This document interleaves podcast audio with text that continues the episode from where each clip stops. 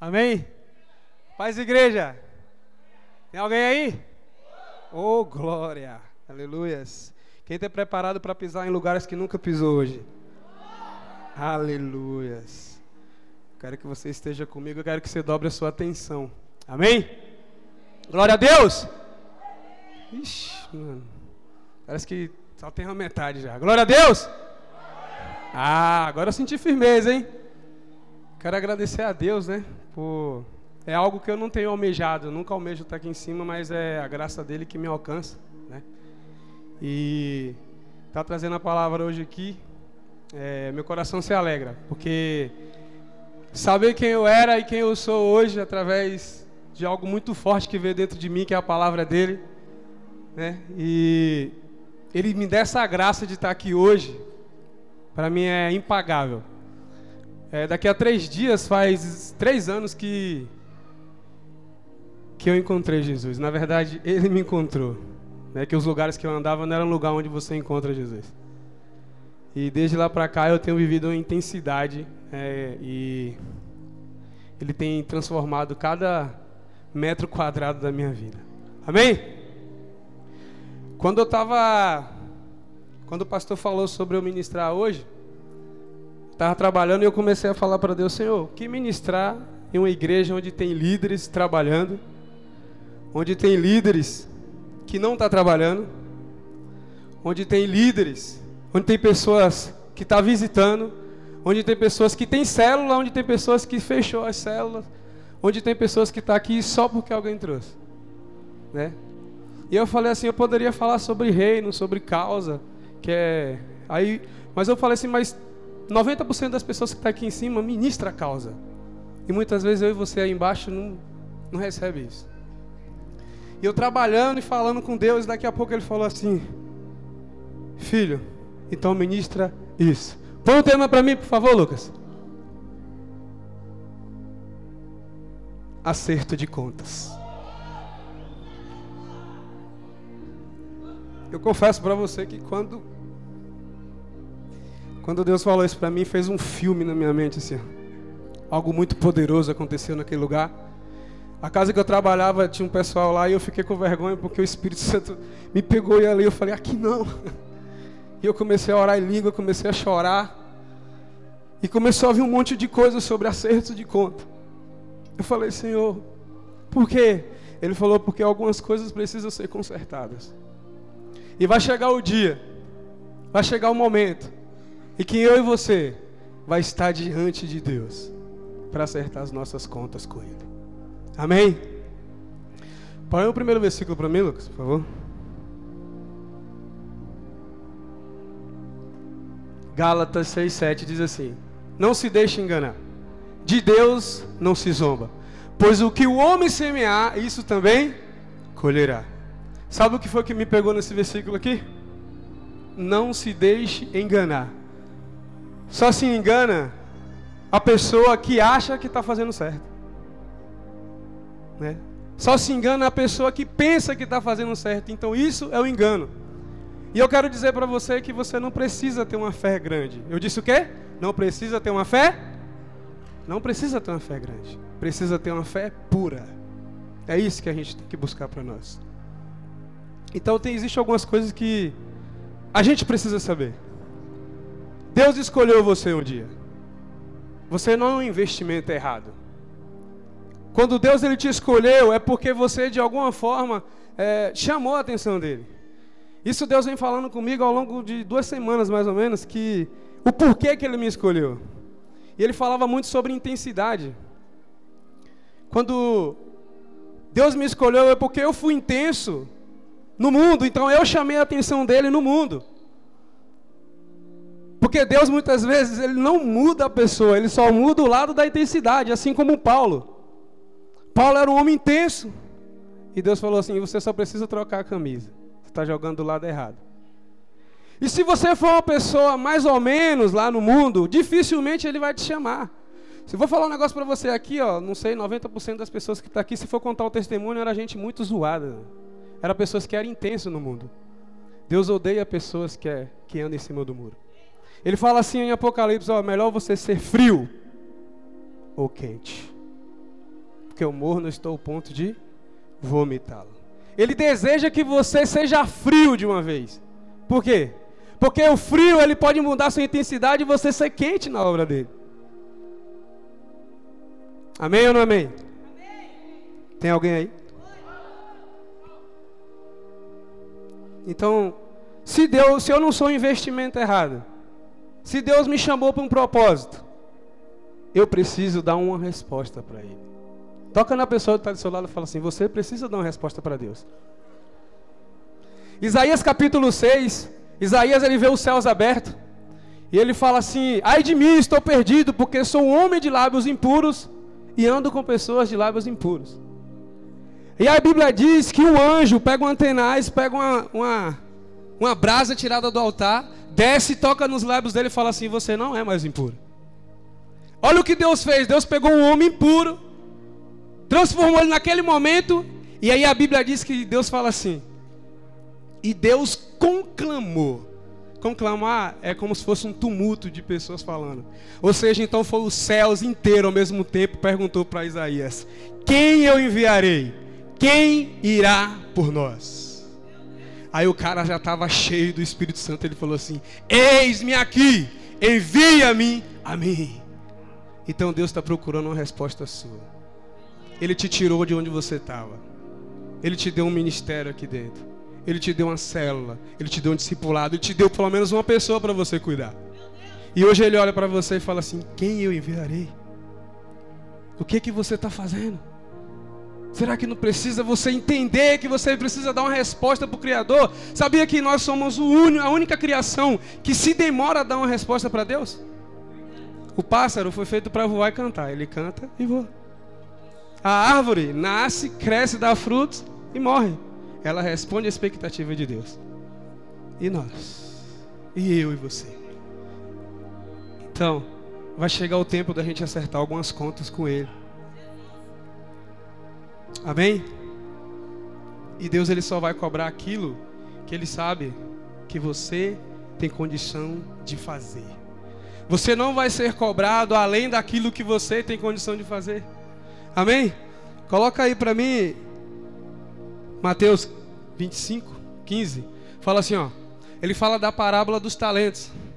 Que ele chama três homens. Aí ele fala assim, ó. A um, ele deu cinco talentos. A outro, dois. E a outro, um. Cada um de acordo com a sua capacidade. Em seguida, partiu de viagem. Então Deus ele só vai cobrar de acordo com aquilo que ele dá. Porque esse homem que recebeu os cinco talentos, se ele tivesse recebido dois, é, ia ser algo muito abaixo da média dele, porque ele tem a condição de administrar cinco talentos. Mas aí Deus falou assim, ó, é de acordo com a sua capacidade. Então, o ministério, tudo que Deus tem dado para você, é de acordo com a sua capacidade. Então, você vai ser cobrado se você não estiver respondendo às expectativas dele. Entendeu? E aí, passa o próximo para mim, Lucas. Uma coisa que a gente peca muito. Depois de muito tempo, o Senhor daqueles servos voltou e acertou contas com eles. Sabe o que é que pega aqui? É o depois de muito tempo. É que a gente acha que Jesus não vai voltar, né? Você acha que Jesus é aquilo que a gente assiste nos filmes em Semana Santa? O Jesus só da, do amor, da misericórdia. Mas eu conheço um Jesus que é juiz. Sabe o que foi que Deus falou para mim enquanto eu trabalhava? Ele falou assim: Filho, você prefere conversar com advogado ou com juiz? Eu parei e falei assim: advogado. Ele falou assim: com advogado você pode falar o que você quiser, mas com juiz não. Com juiz você tem que baixar a bola. Você quer conversar com, com Jesus como juiz ou como advogado? Aproveita. Aproveita que agora é como advogado. Porque o dia como juiz pode chegar. Um dia o dono vai voltar. E aqui está sobre o que eu quero falar com vocês: sobre a volta daquele que vai julgar. Você sabia que quem vai julgar não é Deus? Você sabia que é o próprio Jesus que vai julgar? O próprio, o mesmo Jesus que morreu por mim e por você, ele vai julgar você. É o mesmo. E eu vou falar um negócio para você. Eu nunca senti tanto temor e tanta retaliação em uma única semana para ministrar essa palavra. Eu acho que está fazendo mais efeito aqui em mim. Amém?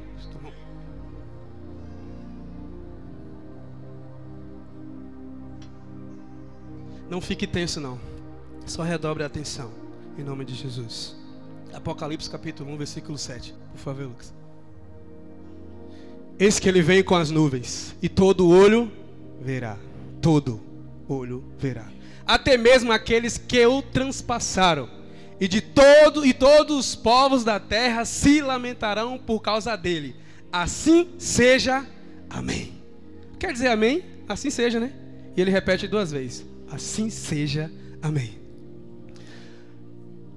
Olha, todo olho verá, até mesmo aqueles que o transpassaram. O que foi que eu aprendi aqui? Lembra que quando Jesus ele estava lá para morrer e deram a ordem para que quebrassem as pernas do, das pessoas que estavam na cruz, aí quebra dos dois ladrões. Só que quando chega em Jesus, eles não quebram a perna para se cumprir uma profecia, que nenhum osso dele seria quebrado. Aí ele pede que era para que alguém furasse o lado dele. A Bíblia diz que fura um lado dele e sai sangue misturado com água. E aí ele é bem categórico em dizer assim, ó: Até aqueles que tinham certeza da minha morte vai me ver voltando. Até aquele que falou assim, mas eu conferi, ele estava morto na cruz. Ele falou: até esse vai ter certeza que eu estou vivo para julgar a nação. Amém? Eu quero que você abra teu coração. Abra teu coração. Não deixe que ninguém que está do seu lado tome sua atenção hoje. Vai chegar o dia do acerto de contas. Hoje a Cris começou a falar umas coisas na intercessão ali, meu coração queimava. Eu comecei a. Eu, eu, eu fiquei com vergonha de chorar ali. E Cris falando assim: ó, ainda não é o fim. Tudo que você está passando ainda não é o fim. É necessário que essas coisas aconteçam. É necessário que tudo isso aconteça. Mas sabe o que tem acontecido? É que a gente tem andado muito disperso, brincando. Eu falo isso, meu coração dói. Porque eu vejo o quanto muitas vezes a gente brinca com as coisas de Deus. A gente brinca com a palavra, a gente brinca com a célula, brinca com o discipulado, brinca com a igreja, brinca com nós mesmos. E aí, ó, eu percebo que se você não está conseguindo cuidar do próximo, de sua célula, cuide de você, porque a salvação é individual. Se tem uma coisa que me preocupa muito é com a salvação. Eu não estou aqui na igreja, né, porque só porque eu amo célula, só porque eu amo fazer discipulado, só porque eu amo discípulos, não. É porque eu quero a minha salvação também. Esse é o nosso maior objetivo. É isso que a gente tem que buscar. Amém ou não amém? Mas sabe o que é que mais dói? É que nem todos que estão aqui querem a volta de Cristo. Nem todo mundo que está aqui quer que Jesus volte. Sabe por quê? Porque aqui na terra é bom. Passar tempo aqui é gostoso. Então a gente pede, sabe o quê? Só a visitação dele. O louvor vem aqui, ó, derrama e ora e canta.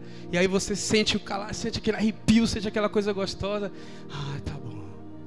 Mas no fundo, no fundo, o coração não fala assim, Maranata. Ora vem, Senhor Jesus. Coração não pede isso. E aí sabe o que acontece? Você quer Jesus como visita, não como morador.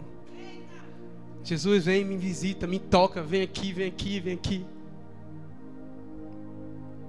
Mas não depende de você para ele voltar. A Bíblia fala assim, ó: Orai e vigiai, por não saber nem o dia e nem a hora. E sabe o que Deus tem falado para mim? Que Ele está voltando individualmente. Ele pode voltar para você daqui a 10 segundos. Você pode morrer. E aí? O acerto de conta começa. O que é que você fez? Na verdade, você vai ser cobrado pelo que você não fez. Jesus ele tem voltado todos os dias. Eu nem assisto o jornal, porque se eu assistir toda hora você fala assim, lá. Pode baixar o volume da televisão e começar a ver assim, só os, os rodapés escritos lá. Morreu, mataram, desapareceu, estava sumido. É desse jeito. A cada segundo Jesus volta para alguém. E a gente vive como se nunca fôssemos morrer. A gente está vivendo como se a gente não vai morrer. E sabe o que acontece quando morre? Morreu como alguém que nunca viveu. presos nos ilusões e nos prazeres. Minha oração para Deus foi assim, Senhor, chacoalha aqueles que precisam, Senhor. E alerta aqueles que estão ficando dispersos. Toca neles. Eu me preocupo com cada um de vocês. Talvez você pode falar assim, não, é, tá emocionado ali com. Não é não, estou sentindo a presença do Espírito Santo e o coração e o que ele sente por você. O que eu senti essa semana inteira não foi à toa. O que eu senti hoje ali, meu irmão Vando que orou por mim ali, eu estava pensando em sentar aqui e ministrar sentado que eu não estava aguentando de tanta coisa que eu estava sentindo. E o Espírito Santo falando: Você vai falar. Você vai falar, porque tem pessoas brincando com a própria vida. Tem pessoas levando as coisas na brincadeira. Jesus fala assim: Ó, é melhor ser, morro, ser frio ou quente. Sabe o que é ser frio ou quente? Ele fala assim: Se você quiser vir só na igreja de domingo, é melhor que você fique lá fora, que lá fora eu te transformo. Porque aqui eu não sei o que você quer. É isso que ele está falando comigo com você. Sai do muro. Tive uma conversa com um discípulo meu essa semana. Falei assim com ele.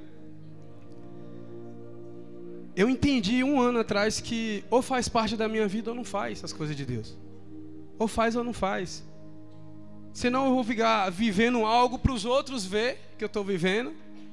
Mas na verdade não é aquilo que eu quero. Então eu estou uma pessoa frustrada. E final de tudo, eu, não vou ganhar minha salvação, porque na verdade eu não fiz aquilo de todo o coração. Amém? Qual será os seus argumentos diante de Deus? Porque se você chega para o seu, seu líder e fala assim, ele fala, por que você não está fazendo mais célula?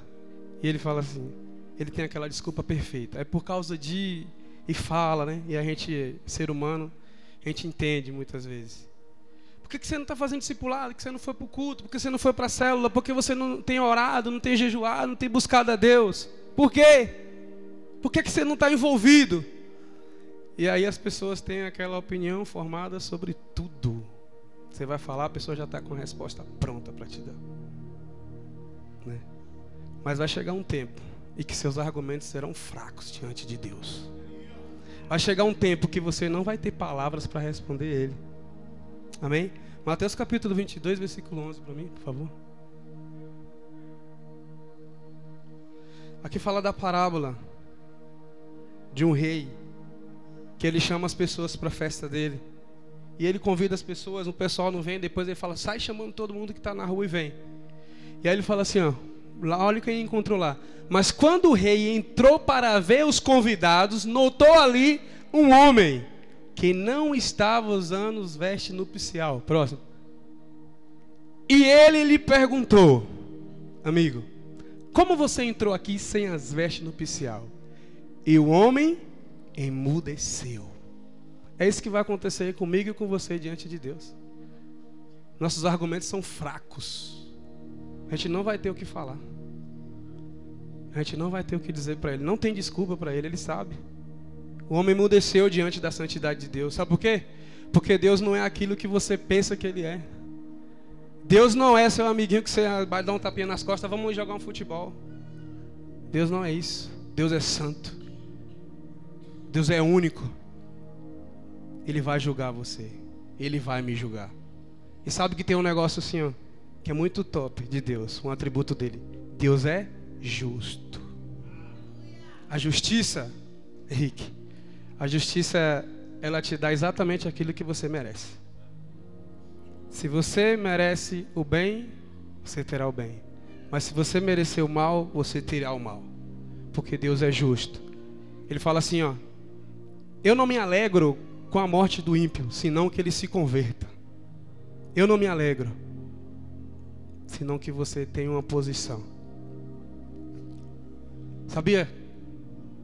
Eu percebo que quando é uma palavra que talvez te confronte mais, a gente fica mais, sei lá, se retrai, a gente fica mais preso. Mas a Bíblia fala assim: ó, eu exorto aqueles que eu amo e tenho por filhos. Ele exorta aqueles que ele quer perto dele. Não queira Jesus como um visitante na sua casa. Não queira que Jesus venha só te visitar nos cultos de domingo ou na célula. Não queira só isso. A verdade é que a gente se acostumou com a misericórdia. Quando a Cris estava falando ali, Cris, sobre coronavírus, doeu bem forte no meu coração Deus falar assim: nem tudo vocês podem orar contra. Sabe por quê? Porque a gente só vê, a gente não vê a glória de Deus nas coisas ruins. A gente não vê a glória de Deus nas coisas ruins. Aí quando a Cris falou assim que isso teria que acontecer, mas não será o fim, eu falei, confirmou, pai. Confirmou. A gente está vivendo uma pandemia.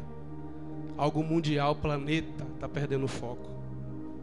Sabe para quê? Para que eu e você começa. A Cris falou muito bem aqui. A gente está em pânico. Pânico. Sem entender a glória de Deus nas coisas. Deus vai, ó.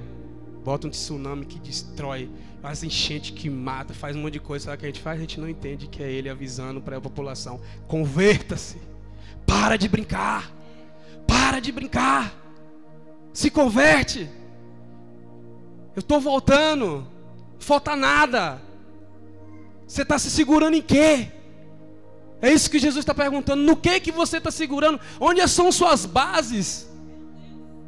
No que que você confia em você mesmo?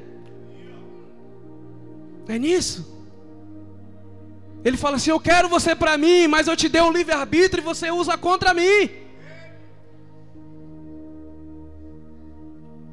Senão a gente seria uma marionete. Você acha que deu a vontade de Deus é levar todo mundo para o céu? É levar todo mundo para perto dele. Mas nem todo mundo quer ficar perto de Deus. Nem todo mundo quer isso. Nosso maior ministério, sabe qual é, Cris? Ser conhecido por Ele. Nosso maior ministério é ser conhecido, sabe por quê? Porque a Bíblia fala assim, que muitos naqueles dias dirá: Senhor, porventura, eu profetizei no teu nome, eu expulsei demônios, eu curei, lá, lá, lá, fiz um monte de coisa. Aí Jesus fala assim: Apartai de mim, porque eu não te conheço. Você trabalhava para alguém que você não sabia quem era.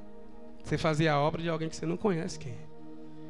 Então, nosso maior ministério é ser conhecido. A palavra intimidade, que a gente fala assim, eu quero ter intimidade, eu quero ter intimidade, e muitas vezes a gente fica só, não quero ter, quero ter, quero ter, quero ter, e não tem. A Cris postou algo assim, no, acho que foi no grupo da intercessão, sobre oração. Você não ora não é porque não tem tempo, não é porque não tem vontade. Eu falei, meu Deus do céu. Peguei, printei e postei. É, meu céu. Amém? Então é chegada a hora. É chegada a hora. Sabe o que, é que a gente tem vivendo? Se dispersa. A Bíblia fala assim: ó, como nos dias de Noé: comiam, bebiam, casavam-se e davam assim casamento. Sabe o que quer dizer com isso? Um dia normal. Onde está todo mundo disperso, trabalhando, correria. Aí ele vem. Aí a Bíblia fala assim que ele é como um ladrão. O ladrão, quando ele vem, ele te deixa o quê? Tristeza. Deixa angústia.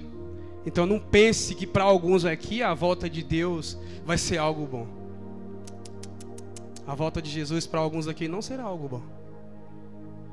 Porque não entendeu ainda. Que precisa tomar um posicionamento diante dele. Precisa dar uma resposta para ele. Amém? Põe aí Mateus 25. Fala da parábola das dez virgens. Olha aqui, ó. O noivo demorou a chegar. Tá aí, ó. É que a gente está na pegada, na pegada, na pegada e parece que Jesus está demorando. Porque tem dia que você está cheio e fala assim: Jesus, me leva agora. Né? Aí daqui a pouco esfria isso daí. E todos ficaram com sono e adormeceram. Sono espiritual. A gente tem vivido uma soneira espiritual. Amém? Passa o próximo para mim, Lucas. À meia-noite, ouviu-se um grito. O noivo se aproxima. Saia para encontrá-lo. Que hora? Meia-noite é hoje ou amanhã? É um dia que a Bíblia não revela. Vai pegar você, meu irmão. Vai me pegar também. Então a Bíblia não revela o dia da volta do Filho de Deus. Eu vou fazer uma pergunta para você. Qual foi o maior juízo de Deus? O dilúvio. O dilúvio não foi algo territorial, não foi só Jandira, ou não só foi São Paulo. Foi algo mundial, foi o planeta inteiro. O maior juízo de Deus, onde ele destruiu a população inteira. Ficou apenas oito pessoas, Noé e a família dele. Eu começo a imaginar é, é, que a Bíblia fala que quando Noé entra na arca, depois de sete dias começa a chover. A Bíblia fala que Noé fecha a arca por dentro, mas Deus fecha por fora. E aquilo que Deus fecha, ninguém abre. E as pessoas estavam ali dentro, eu imagino o cara, porque o cara pregou não sei, quase 100, mais de 100 anos ali pregando, ó, vai vir um dilúvio, vai acabar, Deus vai fazer juízo com a terra. E as pessoas lá dispersam. Estão nem aí, esse cara é louco. Aí ele entra para dentro da arca e fica lá sete dias. Ele imagina, o cara é ser humano e fala assim: Meu Deus do céu, será que vai chover? É daqui a pouco a Bíblia fala assim: que na mesma velocidade que chovia, subia água também.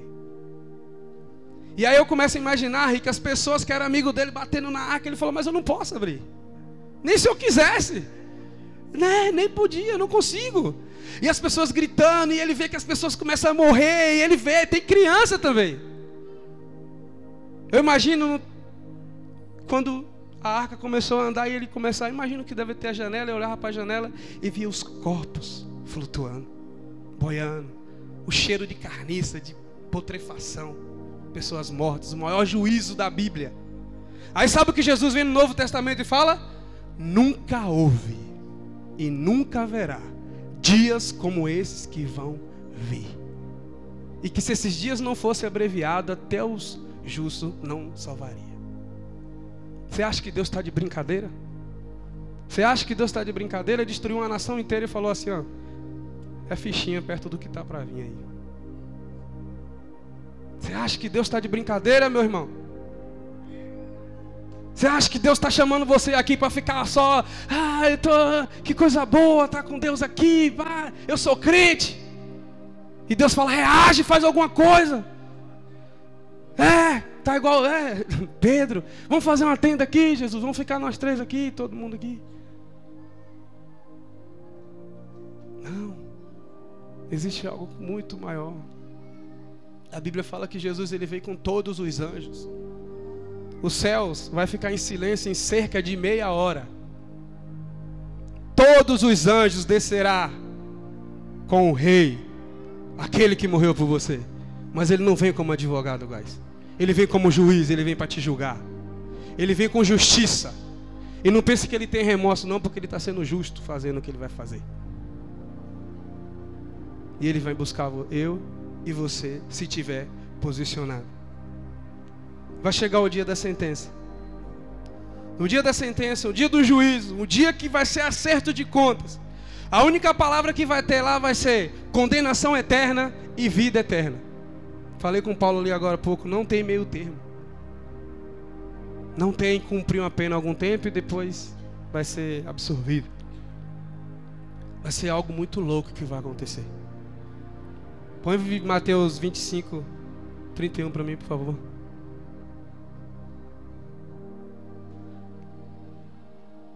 Não, 25, 31, por favor. Quando o filho do homem vier em sua glória, com todos os seus anjos, e assentar-se em seu trono, em sua glória celestial. Próximo. Todas as nações serão reunidas diante dele. E ele separará uma das outras, como o pastor separa as ovelhas dos bodes. Próximo. E colocará as ovelhas à sua direita e os bodes à sua esquerda. A Bíblia não fala onde é esse lugar. Mas chegará o dia do juízo final, onde eu e você vai ser julgado. Eu quero que você comece a imaginar nesse momento. Aí a Bíblia dá, dá sequência falando assim que ele vai falar assim, ó, bem, ele vai falar com as ovelhas. Venham, venham desfrutar do gozo eterno, porque vocês me vestiram, vocês me deram comida quando eu tive fome, vocês me visitaram quando eu estava preso. E aí eles dirão assim, mas como foi, Senhor, que a gente fez isso? Aí eles, Jesus fala assim, quando você fez a um desses pequeninos, você fez para mim. Aí depois ele fala para os bodes, fala assim, ó, vocês, condenação eterna. Porque vocês me viram com fome, me viram com sede, e não me deram o que comer, o que beber, não deram o que vestir. E eles também dirão, mas quando foi que te vimos com fome, preso, com sede? Ele falou, quando vocês deixaram de fazer com os pequeninos. Amém? Eu queria que você nesse momento fechasse os olhos no seu lugar. Não fique disperso, eu quero que você baixe a sua cabeça. Lucas, apaga as luzes para mim, Lucas, por favor.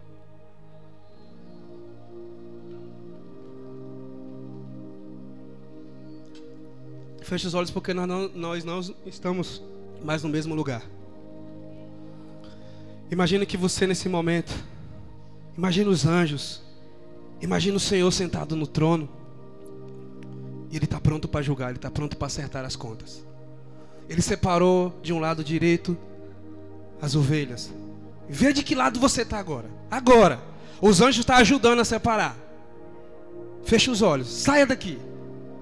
E do lado esquerdo estão os bodes. Um lado direito, as ovelhas. E aí eu começo a imaginar que as palavras de Jesus não seriam só aquelas.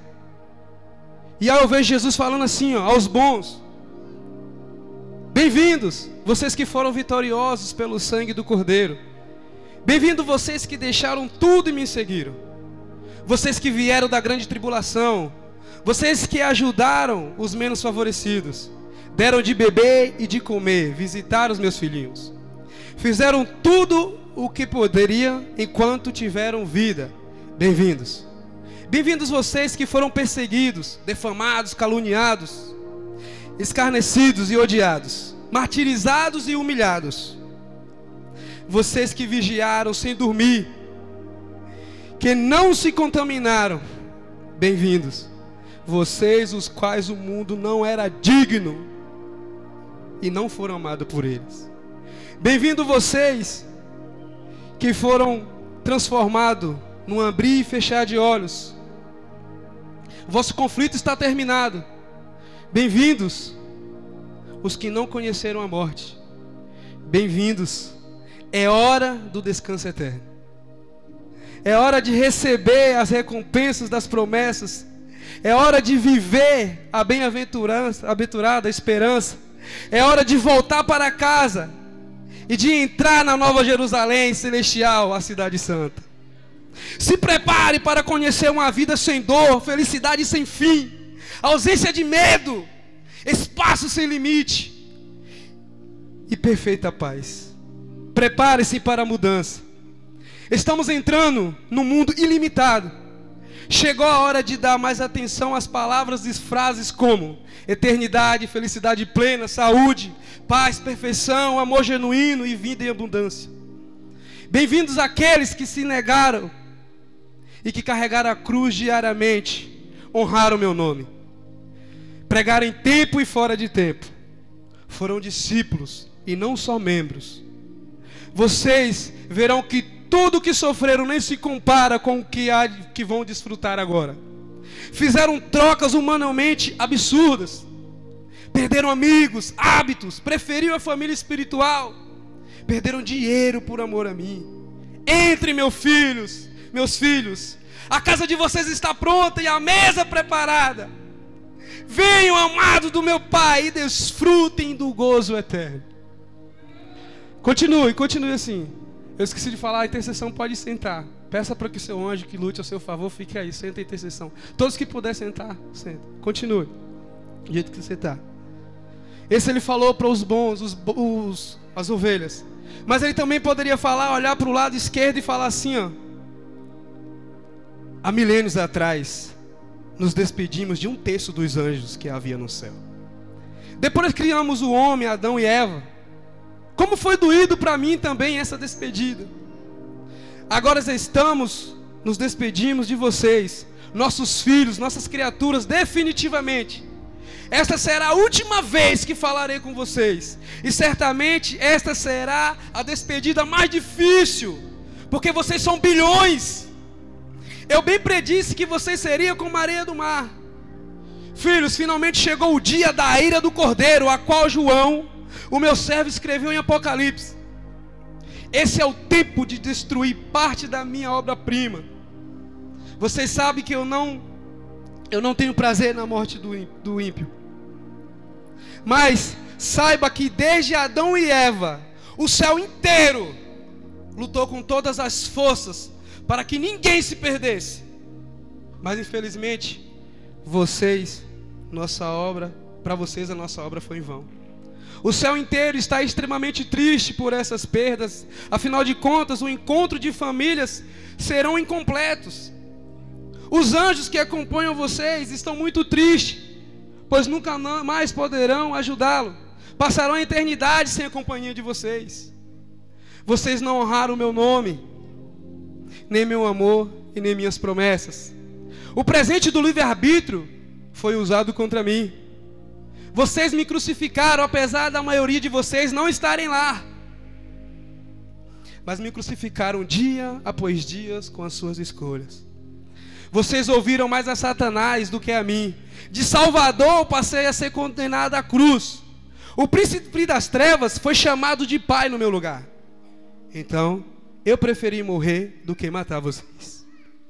Compramos vocês da mão de Satanás. Pagamos o preço, bastava apenas aceitar o meu sacrifício. Mas grande parte do meu sangue na cruz foi desperdício. Não deram ouvidos ao Espírito Santo. Usei meu amor e a dor para abrir oportunidades para vocês, mas o coração de vocês continuou endurecido. Apareci para vocês usando pessoas, fiz milagres, fiz de tudo, mas não me deram atenção. Escolheram a ilusão criada pelos homens, prazeres e mais prazeres do que a eternidade ao meu lado. Agora terão esse futuro ao lado do Deus da mentira. Serão como um pó a vaidade sempre falou mais alto. Vocês agora estão do lado errado e ficarão do lado de fora. Vocês amaram apenas quem vocês queriam. Alguns de vocês estão deixando de entrar para o céu por grandes motivos. Roubaram, mataram, entre outros. Mas outros, por motivos aparentemente pequenos, como o jovem rico, por exemplo. Pessoas que amaram o dinheiro e as coisas do mundo foi dito que vocês precisariam estar firmes, mas vocês não ouviram. Fize, fize, fizemos de tudo para salvar vocês. Então agora, colha o que um dia vocês plantaram. E eu os respeito ao ponto de deixá-los por suas próprias escolhas. A misericórdia tem um limite. Vocês sabiam que um dia isso iria acontecer. Entenda, é uma questão de justiça e respeito com os outros que me seguiram. Está na hora de sarar a terra. No passado eu estava à porta e batia, mas vocês não queriam abrir. Outros até abriam, mas depois me colocavam para fora. A chance acabou. Agora orar não faz mais diferença, pois a graça do Pai não existe mais para vocês. Posso ver nos rostos de vocês o ódio, o rancor e a raiva. Quero abraçar, mas não vejo o mesmo desejo em vocês. Queria te dizer até breve, mas agora a despedida é para sempre. Este é o sermão que não tem apelo. Não precisa se levantar, não precisa levantar as mãos e nem vir aqui na frente. Não mais o chamarei. Agora podem ficar na sua zona de conforto, como sempre ficaram. Não adianta mais me buscarem. O universo já teve tempo demais para saberem quem eu sou e quem são vocês. A porta está fechada. Como vocês me negaram para os homens, eu os negarei também diante do Pai e dos anjos e de todos os lugares. Tudo findou e vocês não estão salvos. Por suas escolhas estão condenados. Disso tudo não tenho culpa. E nem me arrependo. Do que eu disse em João 15,16. Vocês não me escolheram. Eu escolhi vocês. Amém? Pode acender a luz, Lucas. Sabe o que é melhor disso tudo? É que ele ainda não voltou. Dá tempo. Dá tempo. Fique de pé no seu lugar. Fique de pé. Ô Wanda, me ajuda com a cruz aqui. Põe aqui para mim, por favor. Pode colocar o louvor de bem baixinho, por favor. Ainda dá tempo. Eu quero que, no momento que o louvor estiver tocando, Intercessores também, todo mundo. Você vai até alguém que te fez mal, alguém que você acha que precisa pedir perdão. Peça perdão para ela. Se você tem seu líder que você precisa dar um abraço e falar assim, eu preciso dar um abraço no meu líder. Você vai também. Mas se você fala assim, não, poxa, mas eu estou tão bem com as pessoas, você precisa dar uma resposta para ele. Você precisa dar a resposta para ele. Ele está te dando essa oportunidade, porque daqui, eu não sei, daqui a pouco você pode sair aí fora, morrer ou morrer aqui dentro. Eu falei que Jesus ele volta a cada segundo. Pode aumentar, Lucas. Fecha teus olhos, eu vou orar por você. Espírito Santo. Que seja o teu mover a partir de agora, Senhor. Como sempre foi desde o início, Senhor. Eu quero que tenha cura hoje aqui. Que os corações saiam daqui leves, mas que saiam daqui também posicionados. Em nome de Jesus. Se você tiver alguém para que você precisa pedir perdão, precisa dar um abraço, vá. Se não tiver, vem até aqui, ó. Se joga aos pés de Jesus. Se joga aos pés dele e fala: Senhor, me perdoa, brinquei tanto. Eu brinquei por esse tempo todo, Senhor. Pode começar.